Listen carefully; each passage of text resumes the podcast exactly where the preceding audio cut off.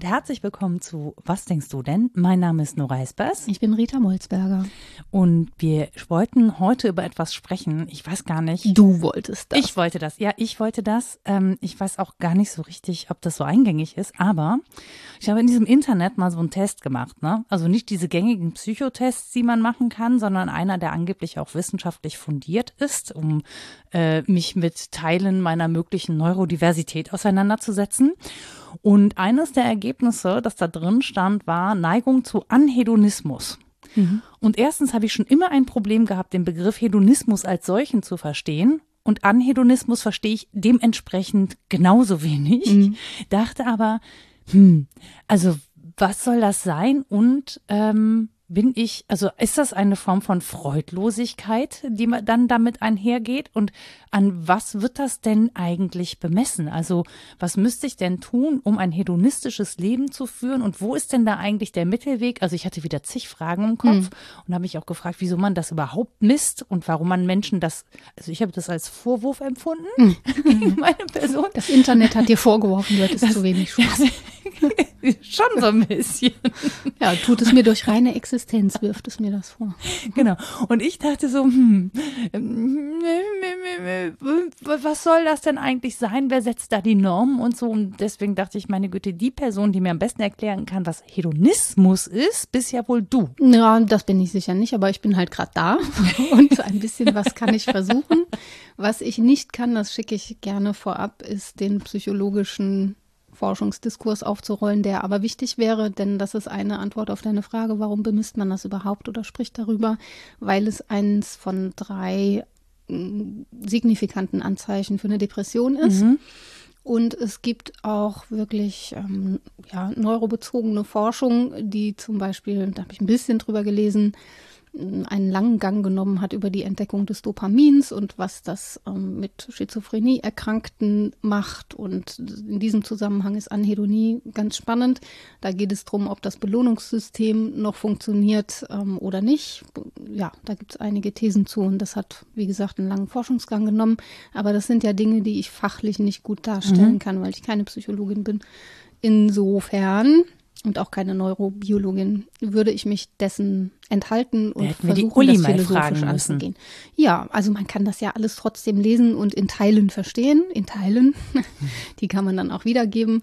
Und ähm, ich kann das auf die Plattenthesen rückführen, die ich verstanden habe. Vielleicht hilft es irgendwem, aber mehr kann ich halt auch nicht. Also was diese Dopaminsache angeht, ist es relativ naheliegend, dass man erstmal angenommen hat, wenn jemand ähm, keine Freude empfinden kann, dann kann das daran liegen, dass das Belohnungssystem nicht gut funktioniert, also dass das Hirn irgendwie anders eingerichtet ist und dann hat man daran logischerweise geforscht und festgestellt, dass das nicht unbedingt, zumindest nicht die einzige Erklärung ist, denn das kann sehr wohl funktionieren. Aber auch ein auf Dauer gestelltes System der Belohnung muss nicht als freudvoll empfunden werden. Mhm. Zum Beispiel Suchterkrankung. Du suchst immer wieder den Kick, befriedigst auch immer wieder das Bedürfnis. Bedürfnis und Befriedigung ist was, worüber wir dann länger sprechen können, weil ich das dann auch kann. Und empfindest aber trotzdem nicht sowas wie Freude oder Glück. Mhm. Das heißt, es wäre zu zu einfach zu sagen, ja, da ist irgendwie der Stoffwechsel gestört und dann ist das doof. Gleichwohl gehört das mit dazu. Also die Frage, warum kümmert man sich darum, ist, weil Menschen drunter leiden, weil es ein guter Hinweis auf eine psychische mm, Auffälligkeit ist um, und man dem dann besser auf die Schliche kommen kann. Was genau es bedeutet, ist aber eine andere Sache, finde ich. Und da ist der Diskurs eben sehr breit. Das finde ich insofern interessant, dass sich Hedonismus tatsächlich bislang immer nur in die, also nur, ne, aber in mhm. die Philosophie, äh, in, in so eine Lebenshaltungsgeschichte eingebettet hat, Leben, so ein hedonistischer Lebensstil, da gehört das auch ja auch heißt. hin. Genau, also wir haben da einen ganz spannenden Begriff, weil er seine Wertung schon enthält. Mhm. Seit langem schon. Also wenn man hedonistisch sagt, meint man was Schlechtes. Das ist so. Ein Lebemensch? Ja, also das wird gerne verbunden mit jemandem, der nicht über Konsequenzen nachdenkt, der tendenziell egoistisch ist, der so nur den eigenen Lustgewinn im Sinn hat und das schwingt alles im Begriff mit, was nicht stimmt. Also der, klar, tut es ja nie, weil Spoiler. Begriffe erstmal, ja, Begriffe sind ja erstmal rein von dem, was wir so an Zuschreibungen machen. Und beim Hedonismus ist es so, dass er auch nicht alleine dasteht, sondern mit anderen griechischen antiken Schulen im Verbund daherkommt, mhm. die eigentlich alle was Ähnliches im Sinn haben, sich natürlich qualifiziert untereinander gezankt haben, aber im Prinzip um dieselbe Sache ringen, nämlich um die Frage, wie man ein gutes Leben führt. Mhm. So, und in diesen Kontext gehört auch der Hedonismus. Es kommt von Hedone, äh, Genuss und Lust. Und ähm, bei Lust merkt man schon, auch da haben wir unsere Wertungen und unsere Assoziationen schnell parat. Das verbinden wir nämlich gerne mit Sinneslust, also mit sinnlichen, leidenschaftlichen Dingen, ähm, was auch nicht selbstverständlich ist und neigen auch dazu, das Leibliche abzuwerten. Auch das ist viel zu einfach, denn es gab dann auch eine Phase der Aufwertung des Ganzen. Ich habe an dieser Stelle nicht Nietzsche gesagt. Und äh, mittlerweile, ja, und mittlerweile ein früh. Differ ja, jetzt lasse ich es. Jetzt ist das erledigt. That's it. Kann ich jetzt normal okay. reden. Ja. Ähm, und jetzt ist der Diskurs eben so spannend, weil er so heterogen ist. Also ich glaube, diese Thesen, die können wir schon verabschieden, dass es nur um Sinneslust ginge und man das abzuwerten hätte oder dass es das rein geistige wäre, was uns glücklich macht und wir demgegenüber die Sinnlichkeit wieder neu aufs Tapet bringen müssen. Das sind zu einfache Thesen, die für unsere Zeit nicht greifen. Aber insbesondere in den 1980er und 90er Jahren war es schon so, dass es ein großes Hedonismus-Bashing gab im Zusammenhang mit Kapitalismustheorie und Kapitalismuskritik, weil sie sich genau dieser Thesen bedient haben, dass unser westliches Leben hier ein besonders hedonistisches wäre. Und ja, da darf man vielleicht näher hingucken, wie man das etwas differenzierter betrachten kann, was ein Hedonismus so bedeuten kann. Und dann kommt man vielleicht von hinten durch die Brust ins Auge Auer Auge mhm, genau. ähm, zur Anhedonie. Aber das, ich finde das insofern interessant, weil ich diesen Begriff, also diesen psychologischen Begriff von Anhedonismus zwar nicht parat hatte, aber das Gefühl kenne. Mhm. Also es gab halt ne, in meinen Anfang mhm. 20er Jahren, wo noch niemand danach geguckt hat, dass junge Menschen auch in, an Depressionen leiden können, zumindest eine depressive Episode ja, es ist nicht diagnostiziert worden, deswegen kann ich jetzt auch nicht sagen, das war eine Depression, aber mhm. vieles davon. Und ich habe schon die Erinnerung zumindest noch daran, dass Dinge, die mir mal Freude bereitet haben, da nicht mehr Freude ausgelöst haben. Mhm. Also, dass ich die sogar eher als schmerzvoll empfunden habe und darüber getrauert habe, dass sie eben nicht mehr Freude auslösen und dass ich sie nicht mehr freudvoll begehen kann. Von daher ähm, kann ich diesem psychologischen Begriff jetzt sozusagen eine Bedeutung zuordnen. Also ich kann das jetzt miteinander verknüpfen nach deinen Erklärungen, mhm. was mir vorher nicht gelungen ist, ähm, weil ich das nicht auf dem, auf dem Schirm hatte, dass das etwas dass, miteinander zu tun hat. Ich glaube auch, dass das lohnt, die Phänomenebene da einfach mit ins Boot zu holen, um den Begriff besser zu verstehen, denn er hat ja auch unterschiedliche ähm, Gewichtungen und Ausdeutungen erfahren. Wir kennen sowas wie die Tristesse oder auch die Melancholia, die sicher nicht dasselbe meint, aber äh, ähnliche Phänomene sind uns zumindest geistesgeschichtlich und auch biografisch vielleicht bekannt. Also dass es Phasen im Leben gab, wo das Leben eher unlustvoll erlebt wurde oder auch nur abgesessen, gar nicht erlebt oder wo meinetwegen Motivation fehlte. Mhm. Das beschreiben auch viele, dass sie unmotiviert waren oder dass es keine Zielrichtung gab und man sich nicht auf etwas hin entwerfen konnte. Und das mögen ja so changierende Begriffe von depressiver Verstimmung sein, die man so nicht nennen muss. Man kann die, wie gesagt, auch Melancholie nennen oder Tristesse oder was auch immer. Aber es geht um die gleiche Phänomenklasse, nämlich, wie du gesagt hast, dass etwas, was mir vielleicht sogar früher Spaß gemacht hat, oder nicht nur Spaß, sondern Freude, ähm, mir keine Freude mehr macht und dass ich ähm, kein Glücksempfinden habe bei dem, was ich so an Vollzügen ähm, im Alltag habe, obwohl da eigentlich vieles dabei wäre, was mir vielleicht sogar kognitiv reflexiv attraktiv erscheint. Mhm. Also es kann ja sein, dass ich drüber nachdenke und denke, Mensch, das ist doch was, was ich mag, aber das Empfinden dazu stellt sich nicht ein. Und das kennen, glaube ich, viele, dass das so auseinandergeht, dass man einerseits im Nachdenken schon auf Dinge kommt, die einem viel sagen oder die einem wichtig sind, dass sie im Erleben aber nicht als schön wahrgenommen werden. Mhm. Ja, wie gesagt, also die, der Hedonismus hat Brüderchen und Schwesterchen. kleine und große, nämlich den Epikureismus und die Stoa. Vielleicht gucken wir da erstmal. Ja, hin. das musst du mir genau erklären, weil das habe ich noch nie gehört, glaube ich. Doch, das Stoische kennen viele. Ach so, ja. Hedonistisch. Das glaube ich, habe ich gerade einfach nicht verstanden. Und epikureistisch. die gehören so einigermaßen in dieselbe Klasse und auch ungefähr in die gleiche Zeit. Wir reden von einer Zeit so ungefähr 350 vor Christus, vor unserer Zeitrechnung, muss ich korrekt sagen. Und ähm, das sind unterschiedliche Schulen, die sich alle darum bemühen, wie man ein glückliches, gutes Leben führt.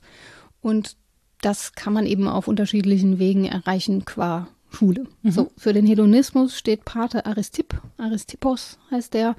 Und ähm, bei ihm ist es so, dass er vor allen Dingen den Lustgewinn ins Zentrum der Philosophie setzt. Und so falsch ist das ja nicht. Also wir wissen inzwischen, dass Menschen schon darauf ausgerichtet sind, ähm, Lustgewinn haben zu wollen. Dann gibt es dazu aber auch die Stoa.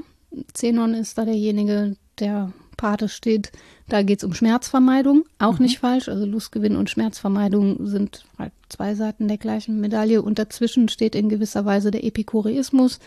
Das haben bestimmt auch schon einige mal gehört. Die Ataraxia ist sowas wie ein Gleichmut. Ähm, da geht es um Mäßigung, also darum, dass die Seele zur Ruhe kommt.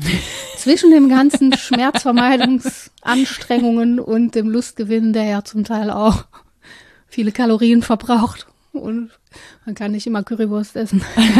muss man zwischendurch mal in Ataraxie kommen, in so eine Mäßigung. Ja, also es sind unterschiedliche Wege zum Gleichen, nämlich dazu ein möglichst ähm, glückliches, ruhiges Leben zu führen.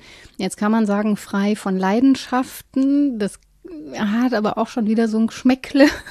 Also ich bin, ich hänge, ich hänge immer dabei, noch, ich hänge immer mehr. noch an dieser absurden Vorstellung sozusagen von so einem friedlichen Leben. Mhm. Also das ist, ja. glaube ich, stand jetzt auch für viele Menschen, für viele Menschen mit äh, Elternaufgaben, ja, für mhm. viele Frauen ähm, eine absolute Utopie. Ja, also das ist damals schon bekannt. ja? Also es geht nicht niemand von denen geht davon aus, dass man in völliger Ruhe und Gleichmäßigkeit sein Leben komplett verbringen kann. Es geht ja auch darum, den Faktor Zeit zu berücksichtigen. Also geht das episodisch oder geht das auf Dauer gestellt? Das ist auch eine wichtige Frage, auf die wir, glaube ich, noch zu sprechen kommen sollten. Aber bei Aristipp heißt es halt, man muss den Schmerz vermeiden und die Lust suchen, weil Schmerz sowas ist wie der Sturm. Und ähm, dagegen ist, ist sowas wie ein sanfter Wellengang das ist die Hedone und die wollen wir. Also es ist nicht so, dass wir totale Flaute wollen, sondern sowas wie ja gut getragen werden durchs Leben. Mhm. Aber Wellengang ist da schon dabei. Nur vielleicht nicht mit den Amplituden wie so eine Sturmflut. Aber ich empfinde das auch so, dass derzeit ganz viele Menschen sich eher in der Sturmflut empfinden, aber das ja auch nicht schön finden. Also, nee, ja. überhaupt nicht. Also da geht es ja gar nicht um Lustgewinn, sondern überhaupt erstmal darum, sozusagen diese Welle ein bisschen runterzubrechen ja, und genau. zu gucken, dass diese Ausschläge irgendwie ein bisschen kleiner werden, dass man einfach, dass man es leichter hat, sozusagen das ja, da im Umgang, Fluss zu sein. Genau, ne? einen guten Umgang damit finden ist ja auch das Ding. Also kann ich die Welle surfen oder nicht, ist vielleicht die mhm. entscheidende Frage. Gar nicht, wie hoch ist die, sondern kriege ich die gut genommen und macht mir das Freude, darauf zu surfen? Mhm. Oder ist das ein ständiger Kampf gegen die Elemente? Das ist vielleicht in der Metapher die richtige Frage, weil der Ataraxia, also der Seelenruhe, wäre nebengeordnet die Apathia und das wollen wir ja dann demgegenüber wieder nicht. Also mhm. das, das weist dann in Richtung Anhedonie, apathisch, also ganz ohne Leidenschaften irgendwie auf der Nuckelpinne im bewegten Meer zu hocken und es ist mir scheißegal, was mit den Wellen passiert. Und das Bötchen dreht sich Bild. immer im Kreis, ja, genau. mir egal. Wasser, Wasser, Wasser. Das ist ja auch nicht das Bild, was man will. Ne? Nee, nicht so richtig. Also Bewegtheit ja, gute Bewegtheit im Sinne von getragen werden und es irgendwie hinkriegen. Wir hatten im Zusammenhang mit Resilienz schon mal mhm. drüber gesprochen. Alles gern genommen, aber so hin und her geworfen werden und dem total leidenschaftslos und apathisch begegnen, das ist sicher nicht gemeint mit Seelenruhe und ist auch kein lustvolles Empfinden. Aber interessant finde ich, dass du Hedone gerade übersetzt hast, eben mit so einer Wellenbewegung, die im Fluss ist und die ja erstmal gar nicht das Wertende in sich trägt, das wir dem Hedonismus zuschreiben. Nee, genau. Wir haben irgendwie, wie wir das immer so geistes geschichtlich hinkriegen, Zuschreibungen gemacht, die sich dann verfestigt haben. Weiß auch nicht, wie das passiert ist. Eine Differenzierung liegt schon in der antiken Philosophie vor. Also schon Aristoteles hat, ähm, ich glaube, eine fünffache Aufstufung gemacht von Genüssen, die unterschiedliche Qualität haben. Da ist jetzt dann natürlich auch schon wieder eine Wertung dabei, denn die höchsten Genüsse sind selbstverständlich die geistigen. Ach so. Die niedrigsten sind die scheinbaren, also wo man sich vertut, weil das gar kein echter Genuss ist. Schokolade. Das ist mehr so basal. Essen. Basale Genüsse kann man auch befriedigen. Dann gibt es die feineren Sinne, das sind die etwas um, abstrakteren schon, das Tasten zum Beispiel mhm. im Gegensatz zum sich ernähren. Und die ästhetischen Lüste, die sind auch schon wieder etwas höher geordnet. Aber insgesamt hat das so den Grundzug der Abstraktion. Also je abstrakter die Lust ist oder das Lustempfinden, desto besser. Ich mache hier so Anführungszeichen mhm. in der Luft. Und ähm, das haben wir adaptiert, indem wir dem Hedonismus zugeschrieben haben, da geht es ja irgendwie nur ums Fressen und Darf ich das? Und das andere? Piep. genau. Wir sind ein jugendfreier Podcast. So. Und das stimmt ja so nicht. Ja. Also darum darf es sicher auch mal gehen, aber das ist mit Hedoné eigentlich nicht gemeint. Und um jetzt den großen Sprung in die Kapitalismuskritik zu machen, es wäre auch, glaube ich, zu einfach, das zu benutzen und zu sagen, ja, da geht es ja nur noch um Warenkonsum man muss ja auch fragen, warum geht es um Warenkonsum? Wie hat sich das entwickelt, dass wir Kapital akkumuliert haben? Warum denken wir, dass das Lustgewinn bedeutet, Kapital zu akkumulieren und es an bestimmten Stellen auszugeben? Das hat ja eben nichts mit reinem Materialismus zu tun, sondern insbesondere auch mit so imaginierten Bedürfnissen und imaginierten Befriedigungen. Aber und das ist ja schon wieder total diesen, abstrakt. Ich muss sofort an diesen Laden in der Innenstadt äh, denken, wo drauf steht, kauf dich glücklich und dann haben sie da so ein Ökozeug und so, wo ich ja. denke so, das ist in allen das Bezügen, Kette, ist das irgendwie, ja, ja, ich glaube schon, mhm. aber es ist irgendwie in allen Bezügen irgendwie völlig schräg. Also bringt es überhaupt nicht zusammen, als würde man sozusagen in einen Laden gehen und Glück kaufen können. Also klar, ne, kann das Glücksgefühle auslösen, aber das ist ja eigentlich nicht der Anreiz, den wir setzen wollen, zu sagen, naja, wenn du das Kapital dafür hast, dann kannst du dir Glück kaufen. Mhm. Das ist ja nicht die Idee. Das ist auch so lustig, dass der Protestantismus durch die Hintertür wieder reinschlawinert ins katholische Köln. reinschlawinert ist auch schön. Das ja im Prinzip die Unterstellung war im Mittelalter mit dem Ablasshandel, ne, mhm. dass das wirklich nicht gerechtfertigt ist, sich der Sünden frei zu kaufen über sowas. Und dann hat man sich aber ja neue Probleme eingehandelt. Jetzt wohin mit den ganzen? Aber die haben ja nicht Fairtrade Bio-Tee gekauft damals. Naja, aber so ähnlich. Also es ging ja dann darum, das Leben auf eine Weise gut zu machen, dass man zu den Auserwählten gehört, die dann ins Paradies kommen. Und das mhm. macht man bitte arbeitend. Mhm. Und zwar möglichst im, ja, nach Büßergewand protestantischer Ethik. Nee, nee, eben nicht mehr, so. weil die Büßer, das wären die Katholiken gewesen, die dann Almosen hergegeben hätten oder einen Ablassbrief mhm. gekauft. Nein, man muss sich das erarbeiten und zwar über das richtige Arbeitsethos. Das, ich, das war spannend, als das entdeckt wurde, so um 1900 rum, äh, der Geist der protestantischen Ethik. Das war ein wichtiges Werk, aber damit sind wir bei Gegenwartsanalysen, glaube ich, nicht gut bedient, weil dieses Kauf dich glücklich ja mehr beinhaltet. Das beinhaltet ja wirklich so ein fantasiertes Bedürfnis, das man anverwandeln könnte, indem man Kapital hergibt. Das ist aber Blödsinn, das ist ja nicht so, weil das ist eine der Thesen, die ich ganz schlagend fand, es beim Begehren eben nicht drum geht, und zwar auch im Hedonismus nicht, das Bedürfnis zu befriedigen. Mhm es wird etwas begehrt. Das ist schon so. Ich begehre etwas und dieses etwas kann ich bekommen. Ich begehre aber auch das Begehren. Ich will ja was wollen. Also ich dachte da an, wir sind Helden alle. Was, mhm. ich, am liebsten würde ich gar nichts wollen. Ich weiß aber, dass alle, alle etwas wollen sollen. sollen. Genau. ähm, ja, und das ist aber ja tatsächlich so, dass die Spannung verloren geht, wenn ich nur noch etwas begehre und das wird befriedigt. Dann begehre ich das nächste etwas und das wird befriedigt. Das ist ja eben nicht glücklich werden. Also mhm. kauf dich glücklich funktioniert nicht, wenn nur ständig neue Momente der Begehrenserfüllung aneinandergereiht werden. Wenn das nicht in der Grundspannung ist des Begehrens von Begehren. Ja, und es ist vor allen Dingen dieses punktuelle äh, Glücksbedürfnis befriedigen. Also es ist ähnlich, wie es eben mit Social Media eben für viele auch funktioniert. Und mhm. dann nehme ich mich überhaupt nicht aus, ne? Also diese Dopaminausschüttung und so. Ähm, und ich habe mich aber gefragt in diesem, also in diesem Fragebogen, wie man überhaupt dazu kommt, mir an Hedonismus vorzuwerfen. Ich weiß, vorzuwerfen. ja, ich weiß, dass das kein Vorwurf ist, aber ich habe das persönlich genommen. Ja, ja. So, weshalb mich das auch so beschäftigt hat. Ähm, ich, ich kann mich auch gar nicht mehr so genau an die Fragen erinnern. Das müsste ich jetzt, hätte ich eigentlich vorher nochmal nachgucken müssen, habe ich jetzt aber nicht getan. Ich wusste doch nicht, dass wir das so genau besprechen. ähm, nee, aber das, ähm, was, was mich daran, glaube ich, so ein bisschen gestört hat, ist, was da zum Beispiel zum Lustgewinn dann auch angeführt worden mhm. ist. Ne? Also es ist schon so, dass jetzt in den drei Jahren Pandemie mir danach Dinge nicht mehr so einen Spaß machen wie vorher oder nicht mehr so, ähm, ich bin da nicht mehr so unbefangen wie Hast vorher. Hast ein Beispiel? Ja, äh, in, in irgendwie auf Partys gehen in Innenräumen. Also mhm. ich bin immer noch nicht gerne mit sehr vielen Menschen in einem Innenraum, bei dem man ja an der Luft schon riechen kann.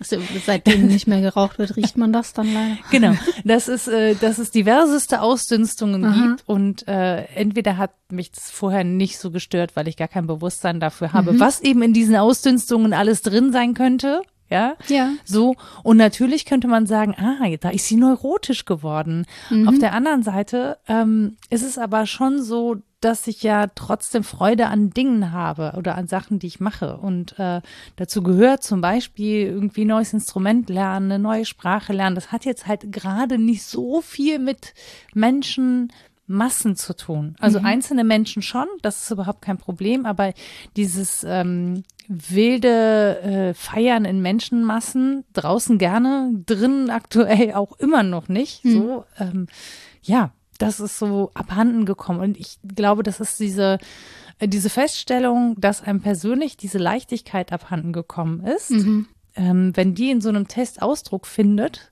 dass die dann aber als Anhedonismus oder Nei da steht ja Neigung zu mhm. Anhedonismus. Mhm.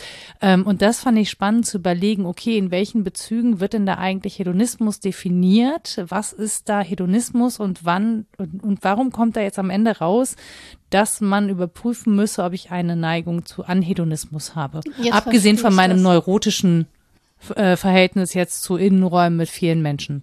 Ja, aber es gehört ja da rein. Ich verstehe jetzt besser auch, warum du es als Vorwurf gehört oder gelesen hast, nämlich weil du in Nutsche sozusagen mitgelesen hast, was denn Freude zu sein habe für dich. das lässt du dir vermutlich nicht so gerne vorschreiben. Ja, so sieht's aus. So, das darf man ja auch ablehnen. Also man darf ja auch sagen, dein Konzept von Freude ist nicht das meine. Wobei das wahrscheinlich zurückgeführt ist auf so basale Bedürfnisse, die Menschen im Allgemeinen in der Normalverteilung so haben. Aber man kann ja auch von Normalverteilungen abweichen. Das macht zum Teil ja auch Freude. Aber die haben nicht nach meinem Schokoladenkonsum gefragt und ob ich das noch gerne mache. Ja, Unverschämtheit eigentlich. Ja. Da hätten sie die richtige Antwort bekommen. Richtig, daran hätte ich mich auch erinnert. Ja. Aber wenn man jetzt setzt, Menschen möchten eigentlich mit Menschen sein. Sie möchten sicher auch mal einsam sein, aber es geht ihnen gut, wenn sie in Bezügen sind, die sie als positiv erleben. Dann kann man natürlich sagen, daraus machen wir ähm, einen Faktor, wo man vorsichtig werden darf, wenn das jemandem gar keine Freude mehr macht. Wenn es aber einfach jemand ist, der gern eremitisch lebt und da Freude dran hat, dann funktioniert der Vorwurf ja gar nicht. Dann darfst du den auch von dir weisen und an dir abperlen lassen, denke ich. Aber insgesamt ist das, was du beschreibst, ja auch wichtig, um Hedonie zu verstehen, nämlich nicht als Egoismus, der nur mit mir zu tun hat, sondern als etwas, was ich erweitere auf das größte Glück aller. Das ist auch eine Verbindung zu, zum Utilitarismus, die häufig aufgesucht wird, wenn man über Hedonismus spricht, nämlich das Glück zum Prinzip zu machen, nicht nur meines eigenen Lebens, sondern das Glück der größeren Zahl von Menschen, die zusammenleben, auch zum Prinzip der Sittlichkeit zu machen. Und das kann ja so falsch nicht sein. Und insofern wäre es ja eine vernünftige Haltung zu sagen, okay, da bin ich neurotisch schrägstrich reflektierter geworden. ne? Und ja, ähm, ist jetzt auch keine Diagnose, ne? Ich bin ja, ja auch keine Psychologin. Ja, schon daher. klar. Und darf dann aber sagen, da sind wir einfach aufmerksam geworden auf Dinge, die vorher unproblematisch erschienen oder tatsächlich unproblematisch waren und es jetzt nicht mehr sind. Und im Übrigen kann es ja auch eine Gemengelage sein. Es kann ja sein, dass es einfach jetzt ins Lebensalter anders passt oder in deine biografischen Bezüge. Und dann ist es auch okay. Solange du das als freudvoll erlebst, diesen Innenraumpartys zu entsagen, ist es ja auch noch nicht Anhedonie. Das Problem wäre ja, wenn du das eigentlich als freudvolles Erlebnis annimmst, dann daran teilnimmst und feststellst, ja, alle Faktoren sind gegeben, aber es macht mir einfach überhaupt gar keine Freude. Aber im Vorhinein zu entscheiden, das ist etwas, was mir wahrscheinlich nicht mehr so wichtig ist oder ich bewerte jetzt was anderes höher im Sinne der Priorität, da würde ich auch sagen, das ist jetzt noch nicht ein klassisches Zeichen für Anhedonie, aber ja, das müssen natürlich PsychologInnen entscheiden. Definitiv. Ich fand halt nur sehr spannend zu gucken, ob das jetzt im Kontext nochmal an, also ob man das im Kontext anders wahrnimmt. Ne? Mhm. Also vielleicht hat, das ist, wie gesagt, das ist auch keine Diagnosestellung oder so. Da ja, geht es ja, nicht darum, klar. jemanden zu diagnostizieren, sondern sozusagen in der Auswertung Hinweise auf bestimmtes Verhalten, das eben auf bestimmte Teile von Neurodiversität mhm. hinweisen könnte. So bei mir ging es eben darum zu gucken, ähm, bilde ich mir das ein mit dem ADHS oder ähm, mhm. ist da, könnte da was dran sein? Ne? Ich kann immer noch nicht sagen, ist da was dran, aber könnte da was dran mhm. sein? Laut diesem Test deutlich. aber ja, das wundert mich jetzt aber. Nein, das wundert niemanden, ehrlich gesagt. Aber das ist ja auch nicht, das ist ja auch nicht. Nein, der, darum geht's ja. Auch genau, darum geht's ja auch nicht, sondern, ähm, aber an der Stelle fand ich das total spannend. Also zu gucken, okay, was wird denn zum Beispiel als Norm gesetzt, mhm. ja? Ist das jetzt gerade akut, also weil ich ja feststelle, dass sich schon was verändert hat, auch in meinem Verhalten. Ja. Ich bin ja, also man beobachtet sich ja auch und es, ich habe das Gefühl, es geht für viele Menschen. Bei vielen Menschen hat sich was verändert in ihrem Verhalten und ähm, denen fällt es zum Beispiel schwer, das Verhalten wieder so aufzunehmen, wie es vorher war. Mhm. Also man hat zwar das Gefühl, alle Welt ist sozusagen back to normal, aber wenn man sich genau umguckt, dann sieht man schon Menschen, bei denen das eben nicht so ist. So und die Frage ist jetzt, ist das etwas Psychologisches? Sind die jetzt alle Anhedonisten geworden? Mhm. Ja. Oder hat man in der Zeit auch einfach die Gelegenheit gehabt zu entdecken, dass die Dinge, äh, von denen man dachte, dass sie einem große Freude machen, dass die gar nicht so essentiell waren, sondern man Freude gefunden hat in Dingen, die man jetzt für wichtiger hält, also mhm. für essentieller hält. Mhm. Und ob man vor dem Hintergrund zum Beispiel auch so einen Test oder so eine Abfrage verändern müsste, ob man vor dem Hintergrund auch nochmal gucken müsste, was definieren wir eigentlich als hedonistisches Verhalten, was definieren wir als normales Verhalten, mhm. also welche Art von Hedonismus finden wir normal, ja, und welche Art oder was finden wir nicht normal, wo würden wir von Anhedonismus sprechen? Mhm. Und ich meine, das hast du ja eingangs ganz gut definiert, deswegen kann ich da mitgehen und sagen, klar, das ist, äh, ist ein Zeichen, ne? so äh, da mal nachzugucken und mhm. mal nachzuprüfen, ob da noch mehr dahinter steckt. Ähm, und ich würde in meinem Fall sagen, dass sich das einfach vor allen Dingen verlagert hat. Also, mhm. dass mir ähm, andere Dinge Freude machen und anderes, als ich vorher auch gedacht habe. So und sich jetzt einfach ein Schwerpunkt verlagert. Also hin von der wilden Party äh, oder weg von der wilden Party mit ganz vielen Leuten in viel zu engen Räumen zu, ich gehe jetzt irgendwie mit Menschen spazieren, so im Einzelgespräch und erlebe Natur und so. Also etwas, das ich ohnehin total gerne mache, was ich viel zu wenig gemacht habe, mhm. gefühlt, was mir jetzt umso mehr Freude macht, das irgendwie zurückzuerobern. Mhm. Das müsste ja dann auch gar kein Zeichen von äh, Freudlosigkeit oder Lustlosigkeit sein, sondern eher ein Zeichen von Wandel. Vielleicht sogar ein Zeichen von Trost über das, was man da rausgefunden hat. Denn ähm, klar, es gab Phasen der Freudlosigkeit für viele in den letzten Jahren, aber auch immer schon für Menschen qua Lebensalter, qua eigener Situation. Und aus dieser Phase rauszukommen, bedeutet eben auch etwas geändert zu haben für die allermeisten. Also es ist ganz selten so, dass man wieder eintritt in die alten Schleifen und dann immer noch derselbe Mensch ist wie vorher. Also das, das ändert ja nun mal was. Das Lebensalter und eine Krise zu durchschreiten ändert etwas. Was noch unproblematisch wäre, wenn es dabei mh, mm, darum geht, Lust und Unlust zu überwinden und dabei Freude zu empfinden. Also es gibt ja auch Menschen, die Lust überwinden, bestimmte Lüste überwinden mhm. im Sinne von ne, asketischer Leben als vorher. Das ist ja auch zum Teil sowas, was du beschreibst, mhm. also, dass man karger wird in bestimmten Bezügen, was man aber als vielleicht. ja so und das aber als lustvoll zu erleben, ist ja noch unproblematisch. Das ist ja dann weiterhin schön mhm. und darf auch so sein. Das heißt ja auch, dass man eine Erfahrung mit der eigenen Erfahrung macht. Dass man die nicht einfach nur durchlebt, sondern dass man immer mal wieder Neubewertungen vornimmt, was ja motivational sehr interessant ist. Da gibt man ja eben nicht die Lebensspannung auf, sondern hat vielleicht eine Phase, in der es mal schwierig ist, in der man auch sowas wie rasenden Stillstand erlebt. Da passiert ganz viel und gleichzeitig ganz wenig, ähm, bei der man aber bei etwas rauskommt, was dann irgendwie doch wieder glücklich erlebt werden kann, selbst wenn es nicht ist wie vorher. Und das abzufragen ist aber natürlich auch schwierig. Also wie willst du das Absolut. in einen Fragebogen packen? Ne? Na das, klar, und du kannst ja auch so eine Pandemie, kannst ja auch nicht vorhersehen in so einem Fragebogen. Ja, ne? genau. Und dazu gucken, was macht das eigentlich mit Menschen, was macht das mit unseren Begrifflichkeiten von mhm. Freude, von Spaß.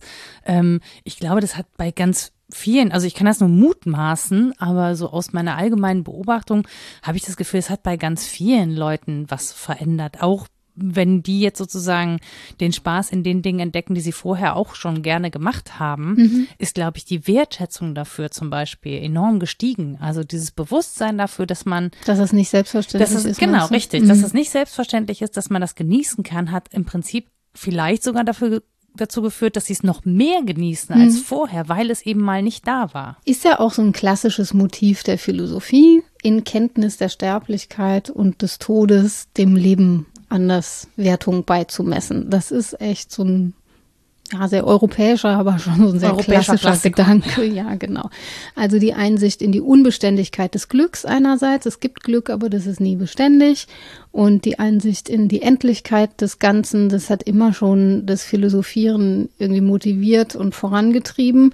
Ähm, und ich würde da als These sogar raushauen, dass diese Form von Melancholie, also dieses Wissen um Endlichkeit oder das Wissen darum, dass Glück immer nur momenthaft da ist oder es ein anderes Lebensglück gibt. Natürlich, das nicht in Momenten aufgeht, aber das sehr viel brüchiger ist. Ähm, auch sowas wie ein ja, prophetisches Vermögen befeuern kann. Also, dass man dann eher sehen kann, was so alles noch kommen kann, dass man vielleicht auch das, was kommt, anders nehmen kann im Bewusstsein, dessen, aber da bin ich jetzt auch jemand, der Reflexivität als grundsätzlich was Positives erleben würde. Das ist jetzt auch nicht jeden Moment meines Lebens so. Manchmal wünsche ich mir auch, dass mir einer mit dem Hammer auf den Kopf haut.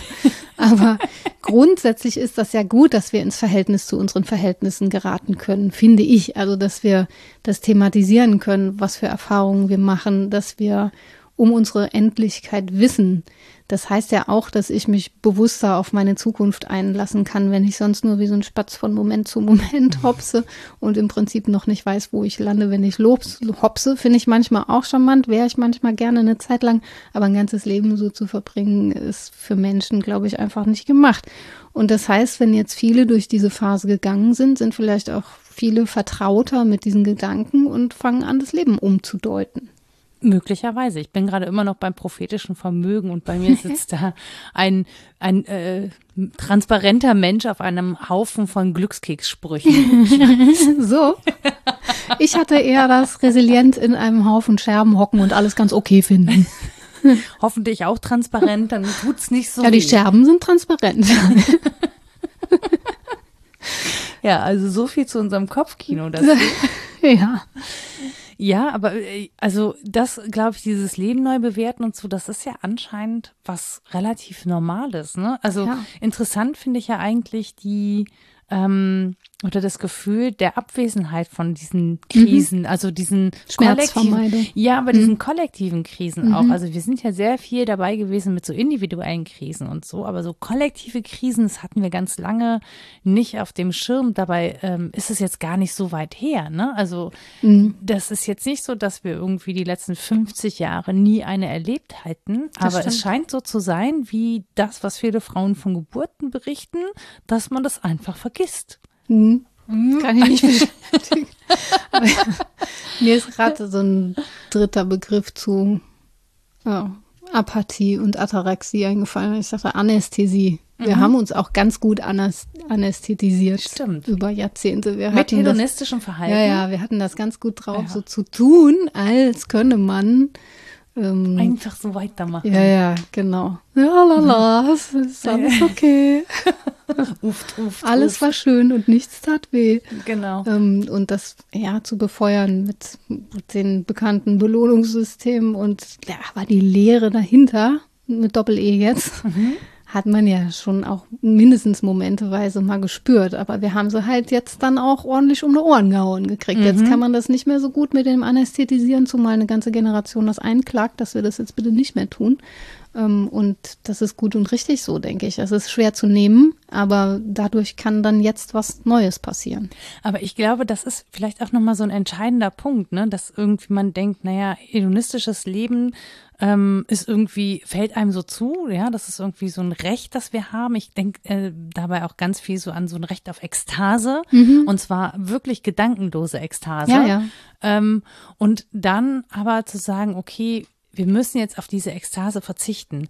Und ich glaube, das ist der Trugschluss, der häufig dahinter steht, wenn wir eben mit diesen Krisen oder wenn wir aufgefordert werden, mit diesen Krisen einen Umgang zu finden. Und ich rede jetzt nicht davon, wir müssen uns dem Klimawandel anpassen. Also ja, natürlich müssen wir uns anpassen, es bleibt gar nichts anderes übrig.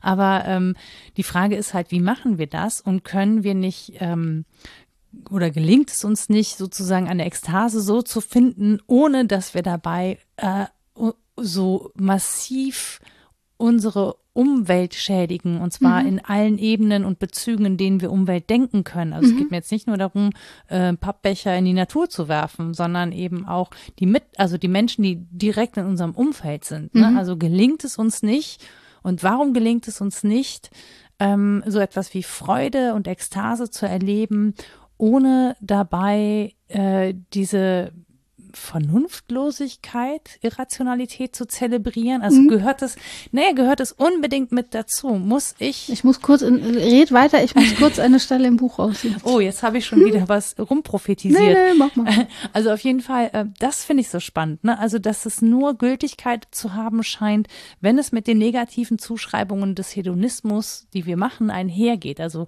dass wir sozusagen diese Ekstase nur erleben können, wenn wir rücksichtslos sind, wenn wir mhm. gewaltvoll voll agieren, Abfall produzieren, Abfall produzieren mhm. was auch immer. Das ist so die einzig wahre, dieses komplette Loslassen und Freidrehen, mhm. wo ich immer denke, so, warum muss das, also warum ist das die Definition? Warum halten wir das für normal? Warum halten wir das andere nicht für erstrebenswert mhm. oder normal? Das ist irgendwie. Mhm. Die Stelle habe ich nicht gefunden, aber ich kann das jetzt frei hoffentlich. Also man kann natürlich eine recht leichte Antwort geben und sagen, der Kapitalismus ist schuld. So. Haben wir das Känguru am Tisch? ja, genau. Weil wir dadurch gelernt haben, alles nur konsumatorisch zu beantworten, wobei Abfall entsteht und ne, Ekstase mhm. ist dann was, was man konsumiert. Man kann auch sagen, es liegt an der sexuellen Befreiung dass wir so sehr drauf aus sind, diese ekstatischen Momente als persönliche Lustmomente zu feiern und uns einfach zu holen, was wir wollen, ohne Rücksicht auf Verluste und andere. Es ist eine zu einfache These und ich habe eine sehr viel bessere gefunden, die auch sehr viel interessanter ist, finde ich, weil ähm, Axel Honneth das rausgearbeitet hat, dass es eigentlich keinen Sinn ergibt, es nur dem Kapitalismus in die Schuhe zu schieben, denn dem geht es ja nur darum, wie gesagt, Kapital anzuhäufen. Der erklärt noch nicht, warum wir das auf diese Weise ausgeben wollen und warum wir das mit Ekstase verbinden. Das wiederum könnte daran liegen, dass wir komische Ideale aus der Romantik mit übernommen haben. Mhm. Nämlich, dass wir so imaginierte Genüsse damit verbinden, sei es die blaue Blume oder anderes. Mhm. Und darauf hoffen, dass wir das irgendwie kriegen können. Sei es die auf Dauer gestellte Liebe in der Zweierbeziehung oder, ja, oder andere romantische Ideale wie die ähm, das Recht auf eine ästhetische Naturbetrachtung für jeden in totaler Sinnlichkeit oder so. Ähm, das verbinden wir mit dem Geist des Kapitalismus und wollen das dann konsumieren und meinen, dass das die Genüsse wären, die uns glücklich machen. Und das ist natürlich perfide, weil wir gegen diese Imaginationen und Zuschreibungen ja kaum ankommen. Und du fragst ja zu Recht, gibt es da nicht Gegenentwürfe? Die gibt es ganz sicher. Also äh, da habe ich eine sehr lustige Stelle gefunden, wo es im Prinzip um Schizophrenie ging, Schizophrenieforschung. Und rausgearbeitet wurde, dass das, was bei Aristoteles noch geistiger Genuss hieße, mhm. also so die Höchstform der Abstraktion, die man ja haben kann, sowohl bei Menschen mit Schizophrenie eintritt, wie auch bei WissenschaftlerInnen, wenn sie ein kompliziertes Theorem verstanden haben. Im Hirn passiert ungefähr dasselbe. Echt? Ich habe mich auch ein bisschen angefasst gefühlt. Also das ist dieses Hirngroßes, was ja, ich genau, oft habe. Die, cool. Genau, ja. dieses große Glücksempfinden, dass eine geistige Komplexität Sinn ergibt. Ja. Wie auch eine schöne mathematische Lösung. Ich liebe ne? mathematische diese, Lösungen. Diese Dinge machen im Hirn das Gleiche, wie wenn du ja, ein schizophrenes Universum aufbaust, in ist dem okay alles Sinn ergibt. Das ist gar nichts anderes. es ist, sind einfach Formen ähm, von Abstraktion, die Menschen Freude machen, weil sie es können. Und das kenne ich auch gut, dass so eine Art Funktionslust eintritt aber in vielen Bezügen. Also das kann man ja tatsächlich körperlich haben. Man kann sich freuen, dass der Körper so funktioniert, wie er funktioniert, mit den Gegebenheiten, die er eben hat. Das muss auch nicht der Normkörper sein. Mhm. Man kann sich der eigenen Geschlechtlichkeit freuen, ohne dass das egoistisch oder hedonistisch im abwertenden Sinne wäre. Man kann sich freuen, was Leckeres zu essen das, das tue ich okay. sehr oft. Ja. man kann sich freuen, ähm, dass man die eigenen Sinne benutzen kann und anders durch die Welt gehen kann, dass man also variieren kann, dass man Ästhetisches genießen kann. Und man kann sich aber auch daran freuen, etwas zu begreifen.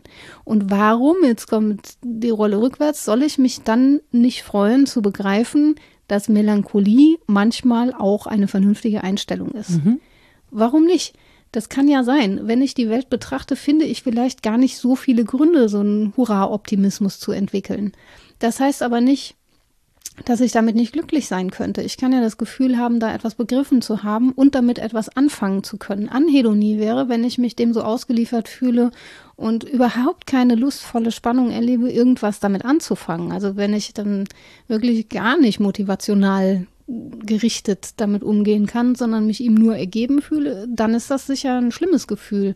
Aber Melancholie selbst ist, glaube ich, noch nicht das Problem. Und, oder Freudlosigkeit angesichts von wirklich auch freudlosen Zuständen. Da, ich kann mich dann dran freuen, dass ich da eine korrekte Diagnose mhm. verstanden habe. Das klingt so ein bisschen pervers, aber ich finde es eigentlich ähm, naheliegend. Ich finde das auch naheliegend, weil ich tatsächlich sagen muss, jetzt gerade in der letzten Zeit ist beschäftigen oder mich beschäftigen einfach ganz viele Dinge, äh, die keine Freude bereiten. Also, ja. Und das merkt man natürlich auch meinen Social Media Aktivitäten zum mhm. Beispiel an. Also was ich da teile, worauf ich aufmerksam mache, das sind nicht die Dinge, wo man sagt, hey, da habe ich aber wieder was Lustiges gesehen bei der Nora, sondern meistens ist es eher so, oh, scheiße, ist aber richtig. Ja, äh, aber als sinnstiftend erlebst du es ja, ne? Dich damit zu beschäftigen, erlebst du schon als. Als, ähm, also im Sinne von, ich erlebe es natürlich als eine Form von Bewältigung. Jetzt könnte man natürlich mhm. sagen, ähm, naja, jetzt, äh, weißt du, weist die hier wild drauf hin, da ist ein Problem und da ist ein Problem und äh, erlebt es selbst als Bewältigung, indem sie sozusagen die Aufgaben delegiert und selber nicht in Aktion tritt. Kommt mal klar damit. das kann man mir natürlich vorwerfen, weil es ja auch sehr wohlfeil ist, sozusagen das über Social Media zu machen und zu sagen, naja, ich äh, lenke wenigstens Aufmerksamkeit auf auf das Thema. Ähm, das, was ich versuche dann zu tun, ist Kontexte zu liefern oder auch Möglichkeiten zu handeln. Ne? Also mhm. indem du halt sagst, naja, wir sind dem nicht machtlos auf, ausgeliefert, sondern die Aufmerksamkeit, zum Beispiel gerade in Social Media, die hilft den Menschen schon. Öffentlichkeit hilft diesen Menschen gerade, weil sie sonst ihren Kampf gar nicht führen könnten. Ähm, auch da, ne, man kann mir immer den Vorwurf machen, dass das irgendwie so eine, so eine Bequemlichkeit ist oder so. Ich höre aber ganz oft, dass Leute sagen so, boah, du beschäftigst dich auch wirklich nur mit den darken Themen. Und wie kann man denn dabei überhaupt noch, ähm, ja, keine Ahnung, gute Laune haben? Und ich habe natürlich nicht dabei gute Laune, ja, aber ich helfe ja auch niemandem, ja. Ähm, wenn ich einfach da drin verharre. Also ja. ich kann da nicht bleiben. Und trotzdem ist es so, dass es mir manchmal den Boden unter den Füßen wegzieht mhm. und ich neuen Grund suchen muss. Also ja. so. Und ähm, Klar ist das eine Herausforderung und erzeugt das Spannung. Und vielleicht könnte man sich auch fragen, warum ich mir ausgerechnet das suche. Äh, aber es gibt ja viele Menschen, die sich mit den Themen beschäftigen oder mit den Themen, mit den dunklen Themen des Lebens beschäftigen mhm. und trotzdem eben qua Erkenntnis gewinnen, ähm, da eine wie auch immer geartete Lust dran empfinden, ohne dass es zu einer Perversion wird. Also es ne Psychologinnen und Psychologen, die sich mit, ähm, mit, mit dem beschäftigen, was uns zu Mördern macht oder Mörderinnen. Ja, das ist ja nicht ähm, da spricht man nicht mit den Leuten, wo man denkt, Mensch, das ist aber ein super Gespräch gewesen, sondern du hast halt immer im Kopf, dass da jemand ist, der ähm, im Zweifel einen Lustgewinn hat, dabei Menschen ihr Leben zu nehmen. Oder guck dir an, wie viele Leute True Crime Podcasts hören. Ja, das, mhm. natürlich hat das auch was mit Voyeurismus zum Beispiel zu tun. Ne? Das ist so die diese ja diese schlimmen Dinge, die einem passieren können im Leben, so aus der Distanz mal anzugucken. Mhm. So und ähm, das, ja, das kann man voyeuristisch finden, aber ich glaube, es ist auch eine Form von Bewältigungsstrategie und die muss ja auch irgendwie gegeben sein, ohne dass man den Vorwurf kriegt, ähm, dass du das nur für dich benutzt. Mhm. Ich bin jetzt hängen geblieben am Begriff der Distanz, weil ich den für zentral halte. Du hast gesagt, das aus der Distanz zu betrachten mhm. kann hilfreich sein oder Ne? Oder es, die Menschen empfinden das als hilfreich, genau. ob es das ist. Und was meistens vorgeschlagen wird als äh, Lösung, nicht so richtig, aber als Haltung, die damit einhergehen kann, ist sowas wie Heiterkeit und Humor tatsächlich. Also das Dunkle einerseits in sich zu tragen und andererseits der totale Clown zu sein, das ist auch was, was Menschen, glaube ich, kennen, also mhm. Bühnenmenschen besonders. Ähm, das sind häufig Menschen, die da große Amplituden aushalten, die sowohl das Dunkle kennen als auch das Außen-Ich, das dann als ganz lustig erlebt wird oder so. Ähm, abgesehen davon, dass das viele betrifft, ist es auch logisch, das zusammenzubinden, weil wir ja von irgendwoher, ich benutze das alte Wort Trost erfahren müssen. Mhm. Wenn wir Einsicht nehmen in die Dunkelheit oder auch in die stillstehende Langeweile, würde Blaise Pascal sagen, darin, dass es uns unmöglich ist, allein in einem Raum zu sein, ohne total äh, traurig zu werden, dann müssen wir irgendwie einen Umgang damit finden. Und das eine ist natürlich, das zu beenden. Die Freiheit haben wir. Das andere ist, das weiter ins Leben zu holen. Und das gelingt meistens über Distanznahmen. Die gibt es in unterschiedlichen Geschmacksrichtungen. Also es gibt viel mit Sarkasmus und Ironie, dabei ertappe ich mich häufig. Das ist aber meistens noch so ein bisschen bitter. Mhm. Ich mag bittere Sachen, aber die sind für andere nicht so schön. Ein bisschen ähm, süßer und gefälliger geht es, glaube ich, wirklich mit Humor und mit Heiterkeit und ähm, mit Güte, mhm. würde ich auch sagen. Also so Tugenden, ne? Der Distanznahme, ähm, die ein Stück weit dafür einspringen, was früher in der Trostliteratur die Einsicht in die göttliche Vorsehung war. Das muss ich jetzt, glaube ich, erklären. Ja. Das, also äh, es gibt schon eine lange Tradition der Frage danach, was uns tröstet, mhm. weil Menschen immer schon eingesehen haben, dass Leben sehr abgründig ist. Und die Trostliteratur, die wird besonders Comenius rund um den 30-jährigen Krieg zugesprochen, aber auch Boetius, also schon in der Spätantike kommt das auf beschäftigt sich eigentlich mit dieser Spannung zwischen möglicher Hoffnung und totaler Selbstaufgabe und fragt danach, wie wir jetzt da einen guten Umgang mit finden können.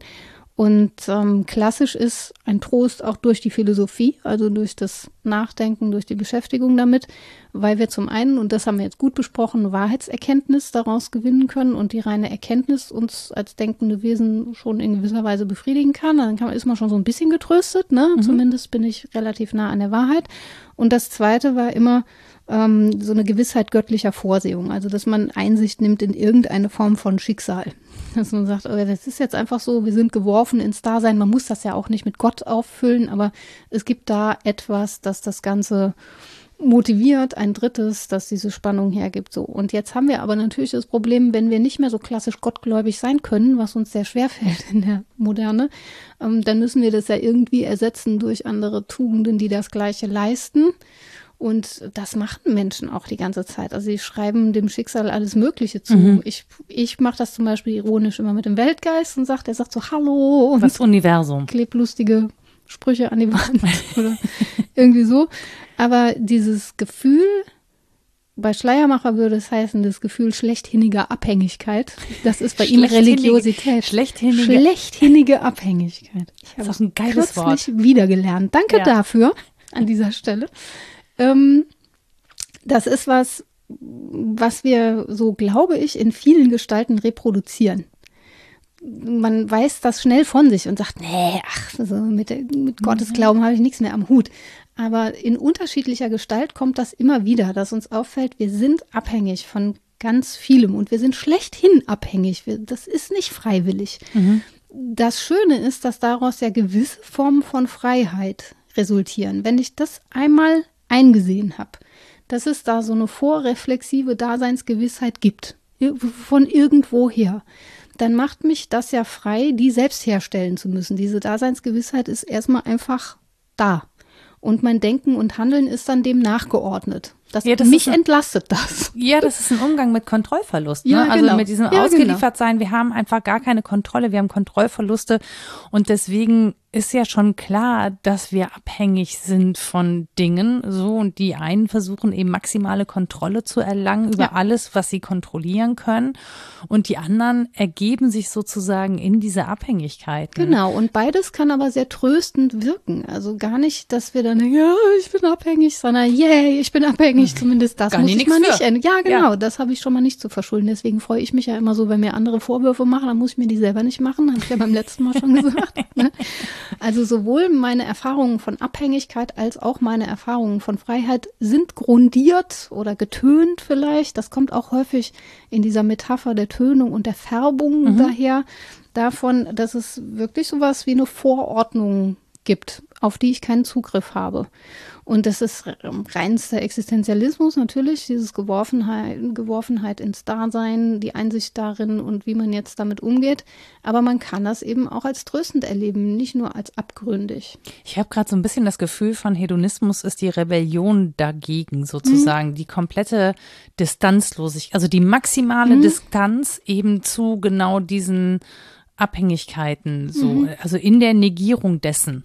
Ja, genau. Macht das also, Sinn? Ja, schon. Ich glaube, ich verstehe das ganz gut, weil das, was wir eingangs gesagt haben, worüber wir noch reden wollen, jetzt zum Tragen ja. kommt, nämlich das Momenthafte in diese große Spanne einzutragen. Mhm. Wenn die große Spanne ist, schlechthingige Abhängigkeit, nicht das Gefühl schlechthiniger Abhängigkeit. Da hat übrigens Hegel über Schleiermacher gesagt, ja, das könnten Hunde ja viel besser. Im Gefühl schlecht. Dann wären die ja viel religiöser als Menschen. Sind Aber, sie ja irgendwie. Ja, schon. Die glauben auf jeden Fall an höhere Wesen, die ihnen sagen, wo ja. es lang geht. Ähm, dann, wenn wir das aber haben und das so unser Dasein tönt, dann ist ja nur logisch, dass wir auch da Amplituden haben müssen, wo wir das mal mehr und mal weniger empfinden. Und da gehe ich mit dir total mit, dass es auch Phasen geben muss, wo wir sagen, ey, nee, jetzt gerade nicht. Jetzt will ich gerade äh, totalen Kontrollverlust mal leben für den Moment ähm, mich hingeben, was auch immer, welchen Genüssen auch immer, die, die man Das kann aber im findet. Konsens passieren ja, das ist immer noch schön. Darf auch, gerne. ja. It's like drinking tea. Da gibt es so ein schönes Video zu, das müssen wir dann verlinken. Ja, alles klar. Hm, da muss ich mir einen Haken im Hirn setzen. Ähm, das ist ja dann nur logisch, ne? Also gerade wenn es darum geht, sowas wie einen schönen Wellengang, einen sanften Wellengang hinzukriegen, dann braucht es diese Momente auch. Aber dann kann ich die logischerweise eben auch nicht auf Dauer stellen. Zum einen, weil dann, wie gesagt, nur eine Bedürfnisbefriedigung sich an die nächste reiht und man das Begehren des Begehrens verlernt. Zum anderen aber auch, weil sie dann einfach nicht mehr so gut wirken. Die haben ja dann keinen Gegenhalt mehr. Aber den Hedonismus einzutragen als ein momenthaftes, totales Glücksempfinden, ein Sein jetzt und hier, im Wissen darum, dass das nicht auf Dauer zu stellen ist, das ähm, kann, glaube ich, ganz gut mit der schlechtinnigen Abhängigkeit Hand in Hand gehen. Wobei ich die ganze Zeit auch schon immer denken muss, ist, dass Hedonismus mit einem egoistischen Freiheitsbegriff einhergeht. Jein. Ja, ja, kann so sein. Also kann natürlich sein, ne, dass ich mm, daraus stricke, wenn jeder an sich denkt, ist an jeden gedacht. Aber das ist ja nicht so, weil viele Menschen gar nicht fähig sind, in der Weise an sich zu denken, wie es angemessen wäre. Mhm. Also brauchen sie andere, die für sie denken. Wir übrigens alle, als wir noch sehr klein waren, brauchten wir andere, die an uns dachten. Das vergessen wir auch sehr leicht. Und ähm, das Leben in Freiheit endet ja da, wo die Freiheit des anderen beginnt. Folglich muss ich, wenn ich sowas wie ein Zusammenleben als Glücksmoment setze, mhm. auch meine Freiheit beschränken. freiwillig. Ja, aber das ist ja dann, ja, aber genau da sind wir ja wieder bei Verzicht und Verzicht auch auf zum Teil Lustgewinn oder etwas, das wir Ja. als lustvoll erfahren und so. Und das ist ja schon Teil der aktuellen Debatte Ja, auch klar. an vielen Stellen. Ne? Man- Also ja. man denke sich die emotionale Diskussion um ein Tempolimit. Oder was war jetzt, was, was habe ich jetzt zuletzt gelesen? Ach, das Tempolimit, jetzt gibt's einen neuen Dreh. Das Tempolimit würde auch der Wirtschaft nutzen. Wo ich ja, habe ich gelesen und dachte, ah, jetzt kommen wir mit der Schiene. Also Dann Menschen, ist es natürlich gut. richtig, Menschen leben Vorher uns, war es blöd. Menschen leben und so interessieren uns nicht, aber wenn es der Wirtschaft nutzt, dann können wir da natürlich nochmal drüber reden. Ne? Ja. Also wenn ich da, so ich so dachte, das ist doch wirklich, also ist doch komplett gaga, ja. Also ich meine, wozu, also was diskutieren wir denn bei einem Tempolimit? Ja, also worüber, worum geht's denn da? Und ich finde, es hat schon mit Hedonismus zu tun im Sinne von, ähm, also ich habe eben Lust daran, schnell eine Autobahn zu benutzen, ja. Das hat ja auch mit was, also ich verstehe das total. Ich bin Ja. auch schon schneller als 200 gefahren und finde das durchaus reizvoll. Ähm, Man aber kann aber auch Lust haben am Überleben vieler Menschen. genau, Also richtig. es kann einem ja große Freude machen, das Gefühl zu haben, die Fahrt von A nach B lebend zu überstehen. Ich habe sie immer Zum häufiger, Beispiel? weil ich immer weniger Auto fahre und dann immer denke, wow. Und dann gibt's ja auch noch wirklich dieses lustvolle Entsagen. Ich weiß, ich will jetzt nicht im Asketismus hier die, die, das Wort reden, aber es ist Doch, ja schon mach. so, dass wir, dass wir Lust überwinden können und das als lustvoll empfinden können. Also Ja. dass auch der Verzicht auf etwas mir vernünftigerweise als gut erscheinen kann. Und dann darf es ja Momente geben, wo ich über die Stränge schlage. Ich, ich fahre eigentlich nie über rote Ampeln mit dem Fahrrad, aber wenn ich es dann einmal mache, dann habe ich Yes. Dopaminausschüttung, die mir auch Freude macht. Ich bin so rebellisch. Ja, genau. Wow. Ich werde bestimmt im Gefängnis enden. Also dieses Moment gibt's aber ja schon auch, dass Ja. wir vernünftigerweise was einsehen können und das gut finden können, das einzusehen. Und im Prinzip enden wir dann bei einer Moraltheorie, die ja trotzdem, es kommt aus England, deswegen setzen die Pleasure, aber wir könnten auch sowas sagen wie Glück oder Freude äh, zum Prinzip unserer ethischen Entscheidungen macht. Also macht das vielen Freude. Ich muss gerade. Das ist Ach ja mal die Frage, ne? Das ist Spark Joy.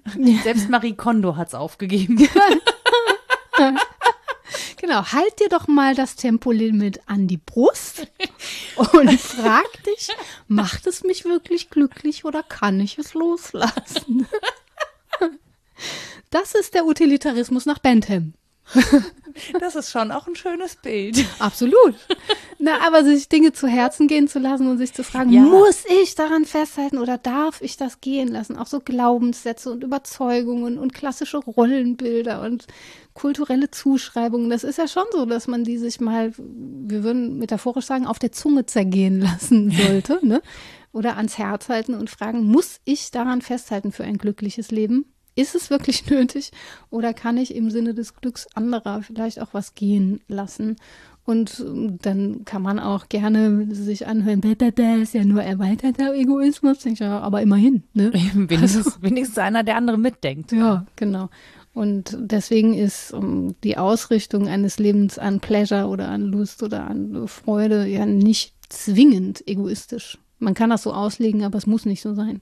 Brauchen wir dazu einen gesellschaftlichen Konsens darüber, was eigentlich Freude ist? Ich glaube nicht, dass wir den unbedingt brauchen. Ich glaube, dass wir die gemeinsame Fragestellung brauchen. Dass wir uns mal alle fragen sollten, was macht denn uns wirklich Freude? Und was wäre so eine soziale Fantasie, die vielen Freude machen würde? Das ist schon ganz sinnvoll. Und was hängt da an romantischen Idealen noch mit rum oder an Kapitalismusgläubigkeit, die vielleicht gar nicht sein muss? Das darf man schon alles fragen, ja. Ja, das wird ja auch gerade viel in Frage Eben. gestellt und das sorgt für sehr viel Unruhe. Also Ja. viele Menschen erleben genau das eben als große Beunruhigung, Mhm. dass das, was sie sozusagen an Glaubenssätzen und auch an Glaubenssätzen für das persönliche Glück mit sich rumtragen, so derart und so radikal in Frage Ist gestellt auch wird. ätzend. Das ist total anstrengend, Ja. wenn man das im eigenen Leben erfährt. Das sind jetzt nicht die allerlustigsten Phasen, aber vielleicht diejenigen, die einen näher zu sich selbst bringen. Im No besten pain, Fall. no gain. Genau. Zack. So, der Podcast hätte eigentlich nur zwei Sekunden dauern müssen. ja, aber da er jetzt länger gedauert hat, kannst du ja vielleicht das Fazit sprechen. Oh, das ziemlich puh. Okay. Ritas Lieblingsaufgabe, aber ja, ich bin einfach ich, nicht fähig ich dazu. Ich vergesse jedes Mal, jedes Mal vergesse ich, dass wir ein Fazit ziehen müssen und jedes Mal muss ich das nee, Wir müssen das nicht, wir können Doch. das an unser Herz halten und zur Not gehen lassen, Achtung, wenn es dir keine warte. Freude macht. Ich halte es an mein Herz und ich halte es für nötig. Also, wir haben gefragt, was Hedonismus ist, damit wir verstehen, warum dir der Vorwurf der Anhedonie gemacht wurde aus diesem Internet. Wir haben gesagt, es gibt verschwisterte Denktraditionen, nämlich Hedonismus, Epikureismus und Stoizismus, die im Prinzip alle fragen, was wäre ein guter Dämon für dein Leben, ein mhm. guter Daifi, also Eudaimonia. Und die das unterschiedlich beantworten, irgendwo zwischen Lustgewinn und Schmerzvermeidung und haben festgestellt, dass das in der Moderne durchaus Nachhall hat, weil Menschen nun mal so ausgerichtet sind. Dann haben wir diesen Vorwurf angeguckt und gefragt, warum du das als Vorwurf empfindest, weil das so Stanzen hat dessen, was Glück denn zu sein habe. Die haben wir uns auch näher angeguckt und gefragt, ist es denn wirklich nur die kapitalistische Denkform oder kommt das nicht zusammen mit noch anderen Idealen, die damit verquickt sind und die uns vorgaukeln, dass wir auf diese Weise ein glückliches Leben führen müssten? Äh, und dann haben wir uns, glaube ich, Alternativen angeguckt im nächsten Schritt, nämlich wie gewinnen wir Distanz, äh, woher gewinnen wir Trost angesichts der Freudlosigkeit des Lebens. Die gewinnen wir entweder, wenn wir unsere Abhängigkeiten anerkennen oder wenn wir ihnen mit Distanznamen wie Ironie, Heiterkeit und Humor begegnen können, was wir hier ja auch immer irgendwie aus Versehen tun. Ja. Und rausgekommen sind wir, glaube ich, bei sowas wie äh, der Dignität und der Würde des, des Schwankens. Also zu sagen, das ist völlig okay, dass man im Leben Momente hat, die eher dem Lustgewinn zugeordnet sind und Momente, die eher dem Verzicht zugeordnet sind, solange man in der Grundspannung bleibt und nicht die Lust an der Spannung selbst verliert, dann ist man tatsächlich irgendwo in, in Lustlosigkeit und Freudlosigkeit, die man Anhedonie nennen müsste. Aber dass wir schwanken, ist noch nicht das Problem, sondern wir dürfen uns darauf einlassen, diese Fragen zu stellen und gewinnen vielleicht sogar Freude daran, vernünftige Antworten zu finden. Ich habe ja das Gefühl, es waren jetzt ganz viele Menschen dabei bei meiner persönlichen philosophischen Therapiestunde. Mhm. Ja, bei mir auch. Auch im Kopf. Ja, was ja eigentlich ganz schön ist, vielleicht, also vielleicht teilt ihr das ja sogar. Vielleicht sind wir damit gar nicht so allein und ihr teilt das und. Es äh, war eine Selbsthilfegruppe. genau. Ganz kleine Selbsthilfegruppe. Eine Zwei-Mann-Kapelle. Zwei-Mann-Selbsthilfekapelle. Äh, genau. Und für alle, die nicht dabei sein konnten, jetzt bei dieser zweimal in Selbsthilfekapelle hat Rita noch eine Literaturliste. Dies, diesmal habe ich sogar auch eine Songliste. Es ist super. Und noch das Video zu, ähm, wie ja. man Tee anbietet wegen des Einverständnisses Konsens. sexuelle Handlungen. Ja. Genau. Also die Literatur ist erstmal ähm, das Lexikon der Grundbegriffe der antiken Philosophie. Da habe ich den Artikel Glück nochmal gelesen. Das war sehr erhellend. Dann gibt es von Walter Benjamin den Exkurs über Melancholie. Das ist aus seinem Werk Ursprung des deutschen Trauerspiels und findet sich in einem Sammelband, den ich auch noch nenne. Trostliteratur kam von Boetius, Trost der Philosophie. Ähm, den Artikel mit Kapitalismus und Romantik habe ich zitiert von Axel Honneth, Wurzeln des modernen Hedonismus. Dann äh, ging es um die Trostliteratur an sich. Dazu gibt es von Rudolf Kassel Untersuchungen zur griechischen und römischen Konsolationsliteratur. Ähm, es gibt einen schönen Sammelband von Detlef Schöttker, Herausgeberband Philosophie der Freude und einen Herausgeberband von Peter Sillem, Melancholie oder vom Glück unglücklich zu sein. Da kann man dann jetzt hm. wählen, wo man sich eher so zu Hause fühlt. Ähm, ein Artikel aus der Melancholie oder vom Glück unglücklich zu sein, habe ich zitiert, der ist von Susan Sonntag über Walter Benjamin, der heißt Im Zeichen des Saturn. Und das kennen bestimmt auch viele von Paul Watzlawick, Anleitung zum Unglücklichsein. Und die Songs, die mir eingefallen sind, die kannst du ja dann verlinken oder. Ich würde tatsächlich äh, zu, zu, also entgegen meiner Gewohnheit, aber wir haben diesen Podcast ja auch auf Spotify und da kann man ja Playlists anlegen. Oh. Könnte oh. ich theoretisch zu dieser Podcast-Folge auch eine Playlist anlegen mit den Songs, die du da äh, genannt hast und die da reinpassen? Ja. Das könnten wir auch. Haben wir mal anderen, was Neues gemacht. Ja, das könnten wir auch bei anderen Podcast-Folgen machen. Ist nur so eine Idee. Okay. Also, weil wir doch hin und wieder auf so Songs referieren Die könnte man ja Falls sich das jemand wünscht, kann uns das ja mitgeteilt werden. Genau, richtig. Das wäre nämlich jetzt mein nächster Text. Gut, dass du darauf hinweist, wie ihr uns nämlich erreichen könnt. Also ihr könnt uns eine Mail schreiben an rita etwas denkst du denn.de oder nora etwas denkst du denn.de. Ihr findet uns auf Mastodon unter etwas denkst du denn at podcasts.social. Ähm, genau, und auf der Website www.wasdenkstdudenn.de könnt ihr uns Kommentare hinterlassen. Und ich würde sagen, wir zwei haben jetzt noch was Hedonistisches vor, was Unvernünftiges. Das verraten wir aber nicht weiter. Ähm, wir haben auch unser, also ein bisschen Ich habe heute sogar schon andere hedonistische Sachen gemacht, aber die verrate ich auch nicht. Schokocroissant gegessen. Mhm. Ja, zum Beispiel. Dabei sind die gar nicht mal so gut gelungen. Daran übe ich noch, damit der Hedonismus da noch ein bisschen mehr Raum bekommt. Ja, die Freude noch ein bisschen größer wird mit dem Aufgehen des Croissants. Das ist doch schön, wenn man das, Das daran bemessen. Aufgehen des Croissants. genau, am Himmel. Ah. Okay, äh, ich glaube, damit verabschieden wir uns. Bis dann. Tschüss. Tschüss.